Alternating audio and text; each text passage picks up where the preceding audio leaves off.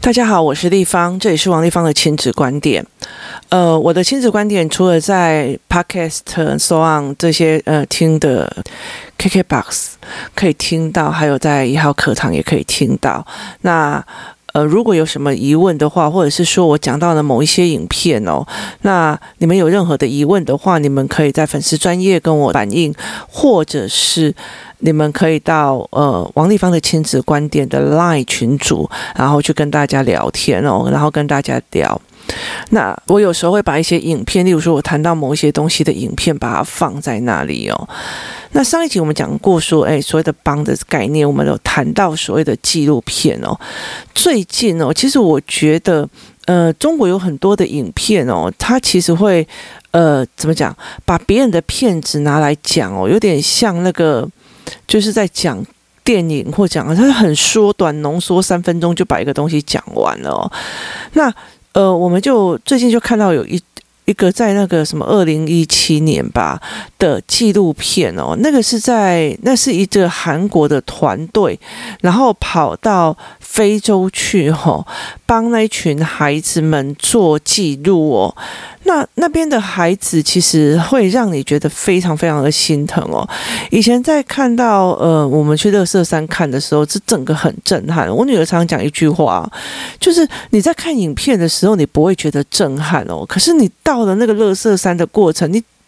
鼻子上都是那个垃圾的臭气，然后甚至燃烧塑胶的味道哦。可是你在那个整个东西黄土飞扬，然后太阳高温这样晒的地方，你会整个非常非常的震撼哦。那呃，像。他常会讲说，例如说，我们跑去那个柬埔寨哦，去那个看无国界，就是无国籍的人哦，在那个海上，就是水上面生活，他也觉得非常非常震撼哦。就跟他同样一样年纪的人哦，在船上，然后帮人家问说，你要不要马杀鸡？那最近看的我们就没有出去嘛，因为疫情期间，然后又因为呃。疫情导致我们没有办法去任何地方，所以那时候他就，我们最近都看了很多的一些的纪录片，他是短讲哦。那他就讲到之前有一段时间，我们也会常会看到那些中国的，就是例如说，呃，爸爸妈妈出去外面工作，或者是爸爸妈妈生病或干嘛，或者是爸爸妈妈跑了，然后就把小孩留给阿公，或者是独自。我这边还看过好几个是独自一个人生活的哦。那其实他们的呃过得真的是算蛮刻苦的哦。可是我觉得。在那个过程里面，因为他们就是拍了影片，然后接受了捐款，然后就去帮助那一群小孩哦。可是其实让我觉得最最惊讶的是韩国的纪录片，韩国的纪录片他在谈几个东西的时候是，是他真的就是去看非洲的孩子哦，那。非洲的孩子，他们例如说，呃，房子破破烂烂，那个破破烂烂不是你可以想象，他真的是竹子去把它编一编，然后再和泥巴土去做出来的房子哦。然后很多大部分的父母都已经落跑了，或者是死掉。那他们做的一个非常大的一件事情，就是他们会去。刨那个树根哦，或者是整天就只有喝水哦，那个东西是让他非常非常难过的哦。就是你看了以后真的是很不舍，因为他连一口饭都没有哦。然后甚至例如说他们会很小的时候就去跟人家挑炭啊或干嘛，就是没有拿到任何东西。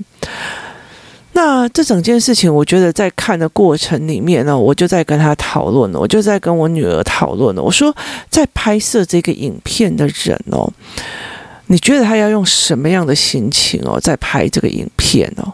那我女儿就说，呃，她应该会觉得他们很可怜。我说，对，你想看看哦，这样子的呃，非洲的大草原的地方哦，他们呃曾经拍了一个影片是。如果有钱的小孩要走了十几公里哦，去上学哦，还要经过非洲大草原哦，那你可能会被象群压死哦，然后或者是被狮子追哦，那个都有。然后所以他们有一些他们自己的生存法则，但是他还是要走很远，甚至渴了以后小河干枯哦。可是你想想看哦，制作的团队怎么可能过这样子的日子哦？也意思就是说，他们一定会有带水带食物。当然饿到那晚一半半夜在叫的时候，或者是他们这一餐根本什么东西都没有的时候，身为纪录片的记者或者是纪录片的拍摄者，你是不能干涉他任何一件事情，因为你要真正完整的记录下来哦。其实对那个。对那个拍摄者才是非常非常大的一个呃折磨，所以其实有一个非常有名的一张照片哦，他得了蛮多的奖了。后来那个呃摄影记者就是有一个小孩已经饿到剩骨头了，但是后后面有一只呃秃鹰已经在等着他变成食物。其实他拍的那一张照哦，然后让他拿到了无数的奖哦，可是后来他自杀了。为什么？因为他受不了当初。没有去救那个孩子哦，因为他拍完他人就走了哦。那因为那这那一部那一张照片，然后呃有很多的奖，可是他没有办法帮，那种无能为力的感觉哦。其实我觉得很多的妈妈都有哦，就是你真的在面对孩子，你那种无能为力的感觉哦。那。我有很多的朋友，他们在跟我说，小孩有时候就是不写作业或不干嘛。我的儿子也很会哀呀，可是问题在于是你他哀蒙哀，但他知道这个东西是为他好，他是在我是在帮他的。为什么？因为我曾经带他去垃圾山，我曾经带他去呃贫民窟，然后我带他去非常非常多的地方。他很明白知道，写作业功课这件事情不是你的责任，是你的特权。他是你的特权，这世界上有非常多的人，其实他是没有办法去学校，他没有办法去读书，他甚至不会认字的哦。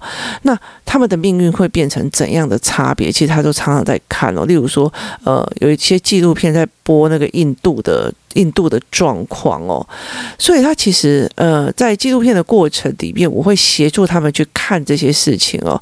例如说，你不能哦，非洲的小孩好可怜哦，那非洲的小孩好可怜哦，你再不读书，我就把你送去那边了。呃，不是，我说在那个地方，为什么他们会想尽办法想要去读书？他们为什么不能去读书？如果是你在那里都没有作业，那你要不要选择这样的生活？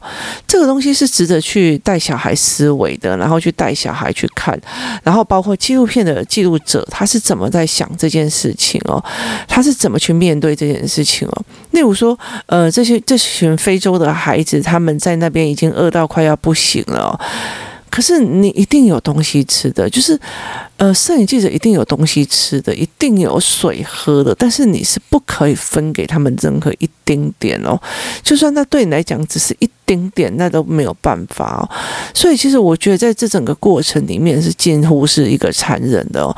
其实我觉得当妈妈有很大的一个部分也都是在这样子的残忍哦。为什么会这样子在讲哦？例如说，呃。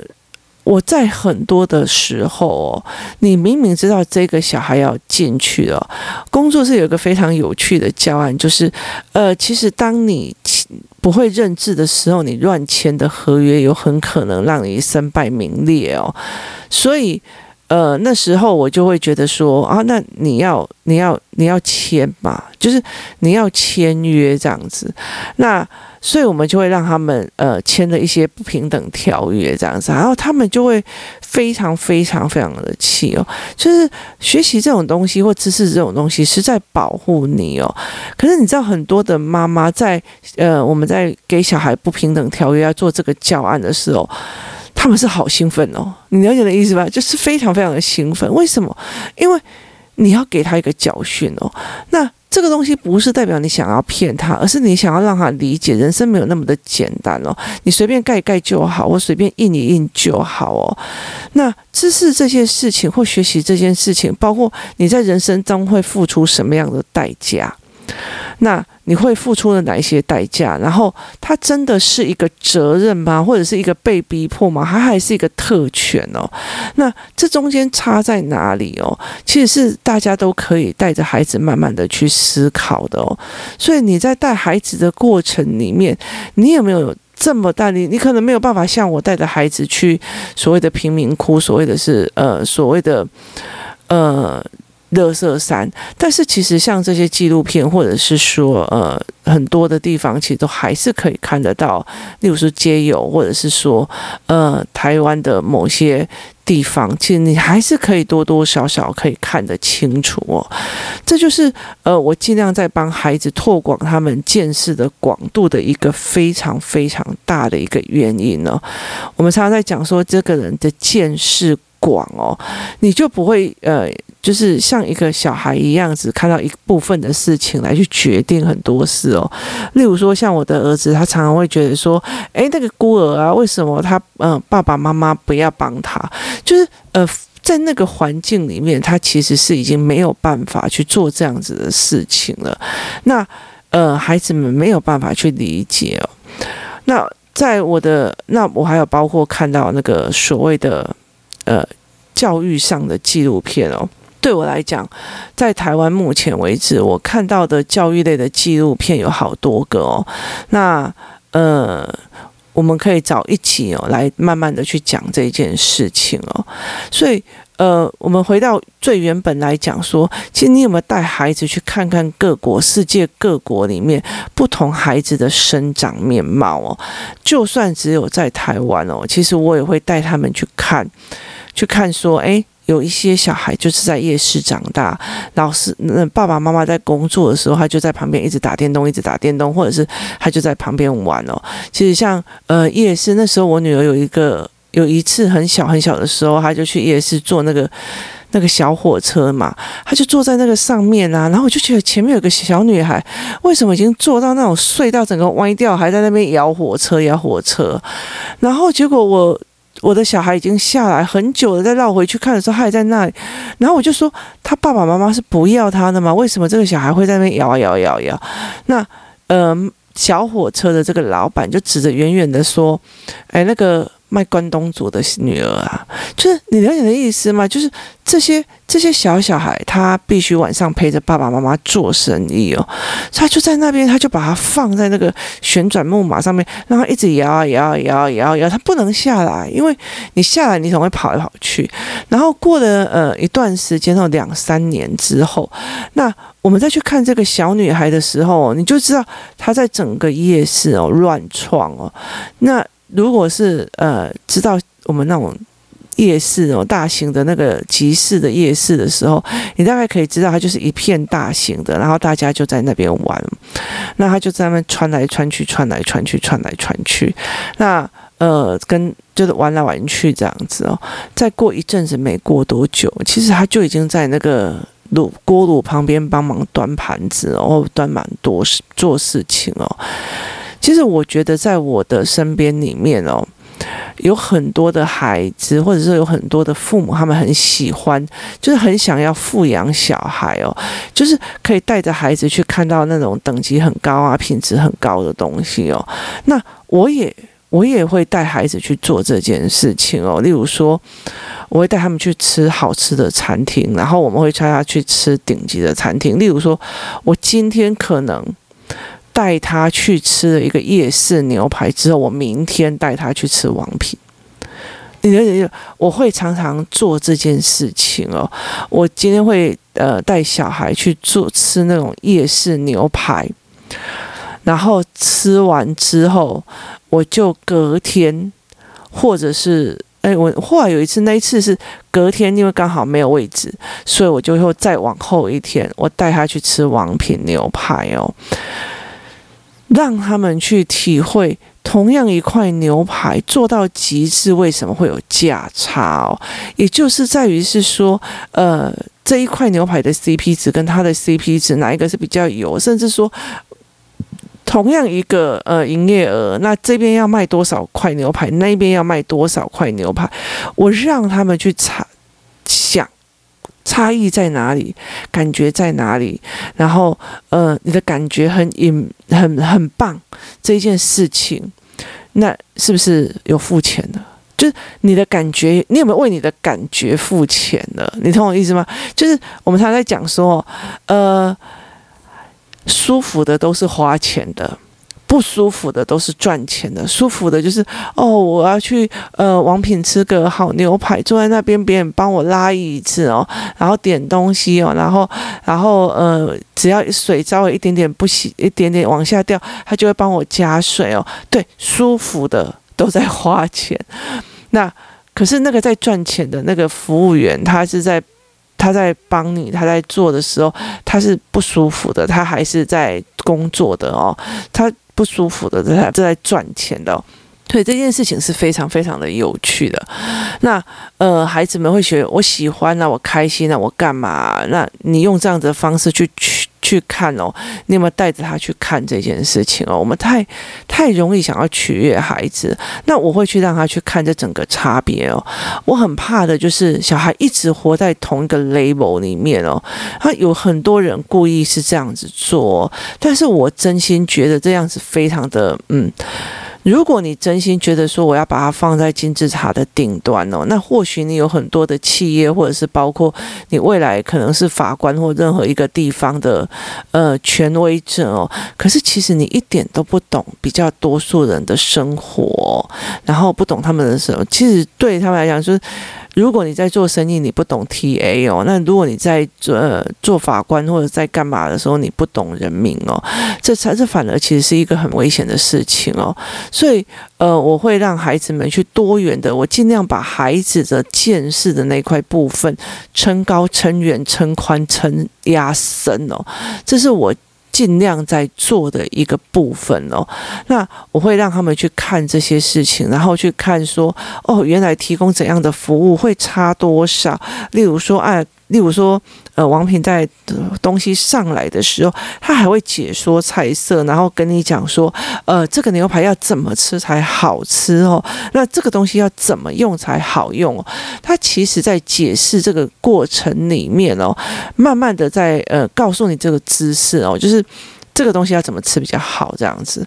可是。在夜市里面，你得到的是一种自在哦，一个放松跟自在哦，所以其实我觉得那个东西是很难见仁见智的，但是我觉得我会想要让孩子去尽量的撑快这撑大这一块哦，就例如像说，呃，我的小孩一直在北部生活，那他其实完全没有办法去理解，呃，我有一次在开玩笑说，我们那时候高雄服务处的人上来台北啊，他。他出差来台北，然后很高兴的一件事情，他就跟我讲说：“我想要调到台北来上班了。”我说：“为什么？”他就说：“因为我这样就可以买大衣哦。”那我就觉得很好笑哦。为什么？因为高雄其实呃穿大衣的几率不大哦。